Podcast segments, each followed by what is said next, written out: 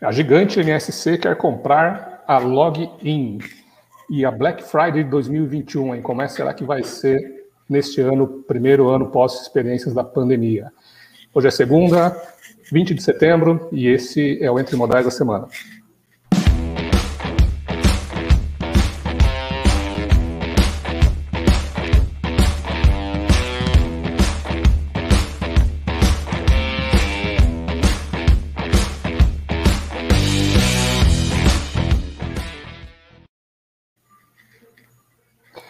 Vamos lá, galera. Hoje, sem o nosso host oficial, aí, o Leopoldo Soares, está com um probleminha nas cordas vocais, mas estou com uma galera show aqui para a gente bater um papo sobre as notícias da semana.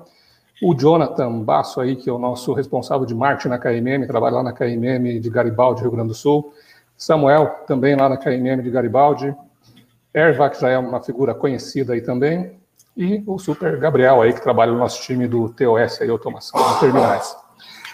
Então, vamos lá. A MSC, que é muito conhecida aí do, também do público em geral por, pelos seus navios de cruzeiro, na realidade ela é uma gigante mundial aí na operação logística de, de containers também, né? E os caras estão bem interessados em comprar a brasileira Login. É, essa compra seria feita direto na Bolsa de Valores, comprando aí um percentual próximo de 70% das ações disponíveis da, da empresa movimentação bilionária e a Login ela é conhecida aí no mercado de cabotagem do Brasil, né? Fala-se pouco desse mercado, mas sinal que os gringos estão olhando para isso, né, pessoal? É, com certeza. É, aproveitando o gancho só para poder contextualizar o porquê que o Maurício fala que a MSC é uma gigante, né? E de fato, né, a gente sabe que a MSC ela tem aí mais de 50 anos no mercado, foi fundada em 1970, é, e a frota hoje eles estão com quase 600 navios, né? E eles têm escala em 500 portos no, no mundo todo, estão presentes em 155 países e mais de 100 mil colaboradores, né? mais de 100 mil é, é, é, funcionários aí dentro dessa, dessa gigante aí, como o Maurício bem colocou. É, e é muito bacana ver que, que tem esse interesse no mercado da cabotagem, né? Porque a Login, a gente sabe, é, ela já é, é uma empresa brasileira, um pouco mais nova, né? Ela foi fundada em 2007 é, e já né, tem números expressivos aí, mais de 2 milhões e 500 mil movimentações, é, já tem mais de mil colaboradores também, e eu acho que isso vem muito para agregar aí nosso, no nosso mercado e na nossa logística interna, né? Correto. E é, algumas, alguns pontos interessantes né, dessa, desse processo. Na semana passada que foi, foi é, é, lançada essa informação né, no interesse da MSC pela compra do login, as ações aí da, da login são comercializadas na B3, elas subiram 44% em dois dias. Então, teve uma, uma disparada gigantesca né, depois do anúncio do interesse da, da MSC. E outros, outros pontos aí interessantes da, dessa proposta, né, desse, do interesse da MSC na Alguin, já saiu uma carta ali, né, acordada entre os, os, as partes interessadas, a MSC e a Alaska, né, que é a controladora, a Alaska Investimentos, que é a controladora aí da, da Login, com vários itens ali que eles deveriam devem cumprir, né, para fechar esse acordo. E já acho que foi lançado no dia 15 essa intenção de compra, e no dia 18, na sexta-feira, foi lançada essa carta. Né? Depois do lançamento da carta já deu uma segurada, né? Então até eu vi algumas informações ali que o pessoal já passou a ficar um pouco mais preocupado. São diversos ali requisitos ali que, inclusive, não depende só da login, é coisas de mercado, de legislação nacional que precisa se manter estável para que essa negociação seja finalizada. Então, o mercado já deu uma, uma parada na empolgação, né? Porque tem bastante coisa ali que precisa acontecer. É, se não me engano, até o CAD está envolvido nisso, né? Porque tem que ter todo um controle de monopólio aí dessa, dessa compra, nessa possível compra, né? É, eu até dei uma olhada por cima aqui, gente está falando de um valuation em torno de 3 bilhões, né? E múltiplos aí de 2,36 a receita líquida para fazer essa, essa aquisição. E legal também essa questão do, do MSC, que eu também conhecia mais ela para os cruzeiros, né? E que eles estão retomando agora, que eu tenho conhecida que trabalha em cruzeiro, inclusive. Então eles têm esses movimentos, essa diversificação também, que é bem bacana. E só é, ilustrando aí, cabotagem é o movimento de transporte entre portos dentro do mesmo país, tá? Isso teve uma regulamentação forte no Brasil e um incentivo grande aí recentemente, então é, é um mercado que deve expandir bastante, tá? É, e a GPA, aí o Grupo Pão de Açúcar, está mexendo os seus pauzinhos aí para expandir os seus serviços de logística e vender esses serviços a terceiros, tá? Ou seja, é um serviço aí end-to-end -end que eles estão pensando em colocar à disposição do, do, do, dos seus clientes do marketplace onde eles vão fazer desde a coleta da, das mercadorias lá dos lojistas, a armazenagem delas nos CDs próprios deles e a, a entrega lá final, tá? É, um movimento interessante aí que é, reflete aí um investimento grande deles em, em, em armazéns e no, já com a, com a, etiqueta de armazéns gerais, é, mas também para acompanhar os concorrentes, né? Porque a Amazon faz isso, o Mercado Livre faz isso também, Magalu também é, faz isso e então o Grupo Pão de Açúcar tentando brigar forte aí nos marketplaces, né?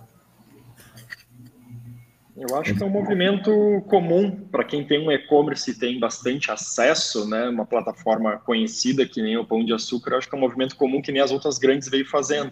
Eles migram a parte do e-commerce e abrem para marketplace para botar mais pessoas para dentro da plataforma e como eles têm toda a experiência da logística que está na mão deles, eles acabam usufruindo disso e automaticamente eles cobram por isso, né? Então eles têm uma receita nova ali que geralmente esses marketplaces cobram de 10, 15% sobre a operação.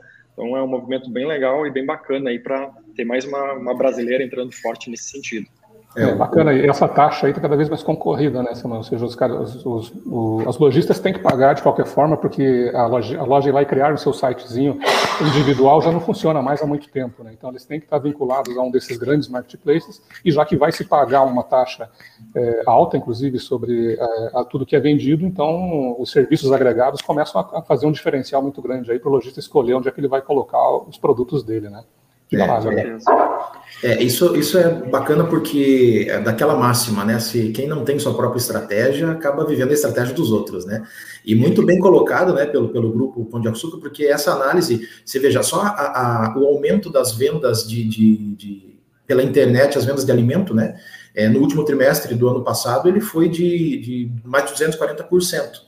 E como a gente sabe que o grupo Pão de Açúcar tem o extra também, né, dentro do grupo, então, é, dentro desse crescimento, as vendas online, né, de, de, produtos alimentícios dos mercados, tanto do grupo Pão de Açúcar quanto do extra, representam 6%. Então, os caras já com, com, com essa visão, falaram, opa, temos uma grande oportunidade aí para conseguir abocanhar mais esse mercado, né, uma, uma bela sacada.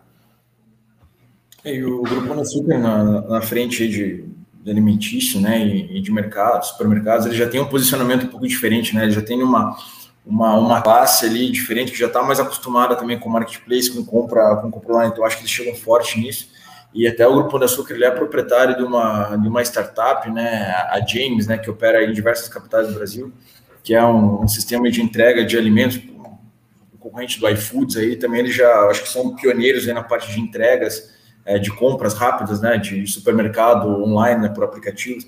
Então, eles têm bastante ferramentas já na mão deles aí que, que proporcionam uma competitividade grande eles entrando nesse, nesse ramo do marketplace. Sem dúvida, o, o mercado de alimentos ele evoluiu muito na, na pandemia, mas o que vocês acham? Será que é, agora aí melhorando a situação da pandemia, a pessoa saindo mais de casa, vocês acham que essa onda aí de fazer mercado via internet isso deve continuar ou vocês acham que tem isso é, é onda passageira?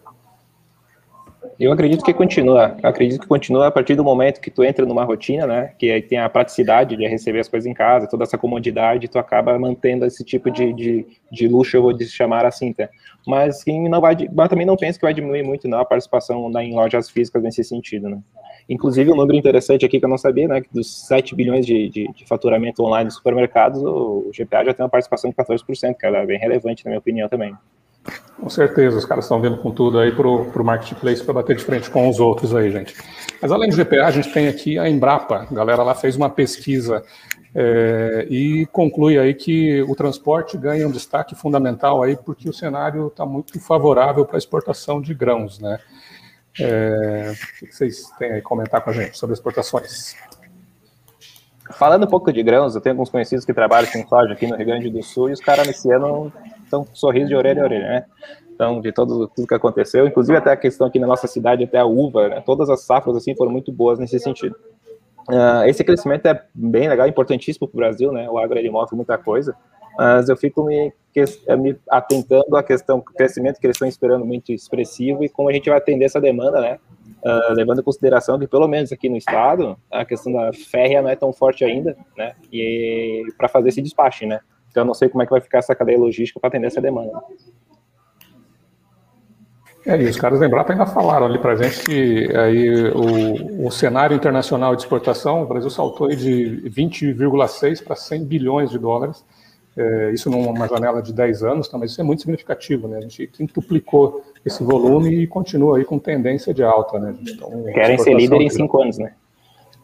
Exato, então o Brasil tendendo a ser líder, já bateu os Estados Unidos aí, mas sempre é, é, é bom e é, ter um desafio assim na frente, né?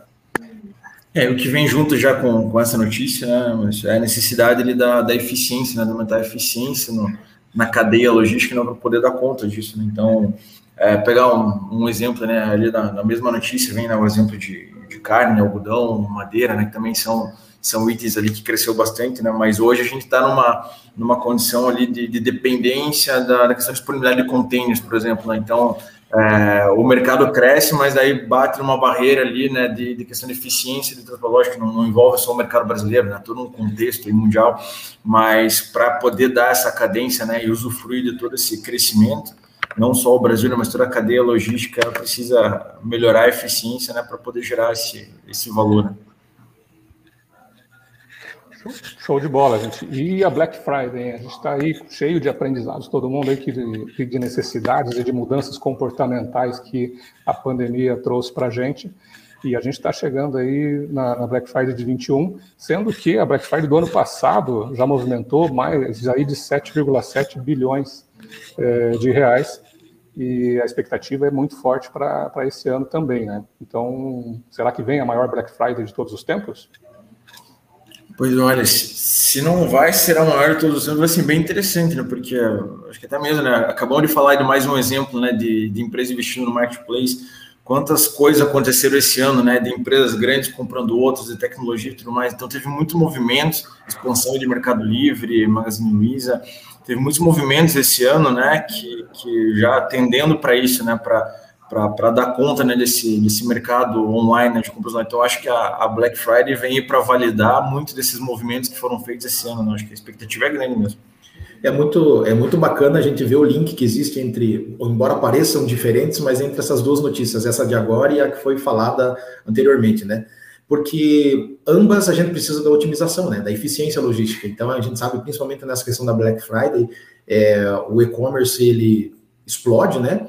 É, e aí vem a questão da tecnologia mais uma vez, né, podendo dar ferramentas, proporcionar sistemas é, é, que otimizem, que deixem mais inteligente, que deixem mais eficazes essas operações logísticas para conseguir atender essas demandas, inclus, inclusivamente essa da, da, da Black Friday aí, que vai ser algo muito interessante, como diz o Gabriel, né? É, para ilustrar isso que o Eva está falando para a gente aí, é, veja, então de 7,7 bilhões do ano passado, isso é em cima de 110 bi do, do ano todo. Então a gente está falando que vem de 7% em um único fim de semana, né? Porque vai de sexta ali até segunda. É, os, os, operadores aí, no geral, precisam se preparar demais para um pico como esse. Isso é muito bom para a logística como um todo, né? Porque o cara fica com uma estrutura lá que vai ficar talvez ociosa no resto do ano. Então é um desafio interessante para os caras de administrarem esses picos de venda muito grandes, né? E a expectativa é grande agora para 2021, que é 21% a mais que 2020, né? Então é um valor bem expressivo nesse sentido. Mas eu acredito também que o, o e-commerce ele já vinha crescendo. Ou seja, a Black Friday também, ela já vinha numa constante crescimento. Só que a pandemia acelerou muito, né? Então a gente sabe que os mercados, que nem os Estados Unidos, eles já tinham um conceito de comprar pela internet muito mais uh, amplo do que nós, mas a gente a pandemia fez nós acelerar e perder o medo também de comprar pela internet, de entrar nesse mundo de e-commerce, Black Friday, etc. Então acho que esse movimento ah, só vem acelerar agora, a partir de agora, né? E a Black Friday dá esse agito, né? Por ter descontos, preços bons, então acho que acelera ainda mais na todo mundo utilizar esses serviços, né? Show de bola. É os aprendizados que a pandemia trouxe. Veio muita coisa ruim, mas sem dúvida veio muita transformação que ia demorar anos, talvez décadas em muitos setores. Aí a pandemia trouxe é, goela abaixo de todo mundo e todo mundo teve que se adaptar ou não sobreviveria, né, gente? Então vamos lá, falar um pouquinho aí do PIB do transporte. Os números saíram aí do primeiro trimestre desse ano e apontam aí um crescimento de 3,6% em volume em relação ao último TRI de 2020. Então, todo mundo sabe aí, né, que toda essa mudança comportamental foi um grande desafio para a logística e, e o transporte aí sendo afetado positivamente, né? Pois é, né? Levando o comparativo, 3,6% em um trimestre, uh, eu dei uma olhada agora no Boletim Fox, acabado de divulgar o último, está em 5,04% para o Brasil inteiro, né? Então, tu vê a relevância que tem, o que quão importante, tão grande é esse número expressivo para o setor de transporte. Né? Sem dúvida, muito bom aí os números do, do, do, crescimento e a gente mantendo esse número aí, a gente tem um crescimento é, projetado para o ano todo aí, muito animador, né, gente? Então, é, isso é positivo para a logística, positivo para todo o nosso ecossistema aí de, de, de transportes. O desafio vai ser esse, o desafio vai ser esse que nós estamos conversando, né? Então a gente viu que está tudo aumentando, né? Exportações aumentando, Black Friday, e-commerce, marketplace. Então o desafio é exatamente esse, é como, consequentemente, o transporte vai crescer, mas como a gente conseguir, né, agora organizar toda essa, essa parte logística. Né? Então é o grande desafio, acho que as empresas vão ter a partir de agora. Já vinham tendo, né? Mas agora tem que ter cada vez mais atenção. É que Sem dúvida. Desculpa, Marcos, falei. Não, não, vai lá, Jonathan. Não, é que, é que o Samuel está falando, pensar no ecossistema todo, ele ainda, ele ainda está instável, né? Não está regular, tá regular, né? Ainda a gente tem empresas aqui na região com falta de matéria-prima, empresas parando para porque não conseguem produzir, então está tudo ainda muito bagunçado, né? Então acho que esse, esse ecossistema inteiro como um todo, até ele se organizar, vai um tempo aí por causa desse, dessa pandemia aí, até a gente entrar num, num ritmo mais regular. Com certeza, e falando em se organizar, a gente tem aí um case do Madeiro, né? Madeiro tem é, um, uma rede aí de muito sucesso e aposta em algumas coisas que são meio na contramão do que muita gente acredita, ou seja, o Madeiro aposta muito aí uma fazenda própria, aposta muito em logística internalizada, ou seja, todos os caminhões são deles, a gestão é deles, como o Leopoldo falou aí no editorial, os caras tiveram que aprender a controlar manutenção, pneu, ou seja, tiveram que virar uma transportadora lá dentro para poder tocar o negócio deles, e o Madeiro que é, é Ponta Grossense também, né, gente? Ou seja, ele tem aqui a, a, sua cozinha central, fica aqui em Ponta Grossa, assim como a KMM, e mais uma das empresas aí que geram muito orgulho aí para nossa nossa região. Olha, confesso que fiquei surpreendido com tantas ações que eles têm dentro de, desse grupo, tá? Não imaginava tantas ações sustentáveis, essa frota de 67 caminhões, a fazenda, achei sensacional o modelo. E um futuro IPO, inclusive, né, que já deram a entender também que estão querendo fazer aí para entrar na Bolsa Brasileira. É, já estão preparando desde o início do ano esse IPO, aí já tem inclusive o ticker é, aprovado lá, MDRO3. É, estão aguardando o melhor momento e esse IPO do Madeiro aí vem para sacramentar esse sucesso, porque eles investiram muito nisso, a fazenda própria deles, toda sustentável, tudo orgânico, fica em Palmeira, fica aqui do ladinho de Ponta Grossa, é, e os caras é, estão aí realmente com muito investimento e o IPO vem para consolidar isso, para pagar toda a conta desse investimento e continuar crescendo, né? E que nem você é, falou, é, é, é, interessante o pensamento que eles estão indo contra né, o que a gente vê, que a maioria das empresas terceirizam coisas e eles têm tudo próprio, né?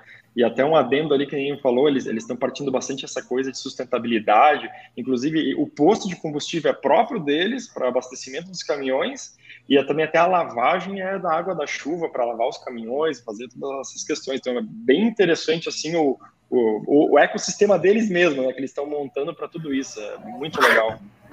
É, e aí uma, uma, onda forte aí de ESG, né? É, eles controlam bastante a questão aí do, do, carbono também, então isso é muito bacana, né, Gabriel? É, o objetivo, claro, deles é manter a qualidade, né? Porque é, é o, o, forte deles, pelo que são conhecidos. Né? Então, é, é, política de várias empresas, né, que focam muito em qualidade, você manter os processos sob teu controle, né? Para que você consiga garantir a qualidade em toda a cadeia eu, como um fã do Madeiro aí de, de longa data, eu vejo que eles não estão perdendo a qualidade por enquanto. Então, está bem feito. Com certeza, uma operação gigantesca, cheia de desafios aí do mesmo tamanho, mas os caras já mostraram que conseguem reagir a diversidades, conseguem mudar os modelos de negócio, já tentaram franquias, não deu certo, internalizaram, como o Gabriel contou para a gente ali, agora fazendo tudo dentro de casa e desejamos aí vida longa ao Madeiro e muito sucesso ao Madeiro. É isso aí, gente. Esse foi o nosso Entre Modais dessa semana. Lembrando que aqui na descrição do vídeo tem o link para você se inscrever lá no nosso newsletter, então você vai receber toda semana. É, pedir para você aí clicar é, no sininho aí e assinar o nosso canal, porque aí você fica sabendo toda semana e também compartilhar com as pessoas que você conhece que trabalham com logística. Quanto mais forte for esse nosso ecossistema todo de logística, vai ser melhor para todo mundo. E é isso aí. Uma ótima semana para todo mundo. Um abraço.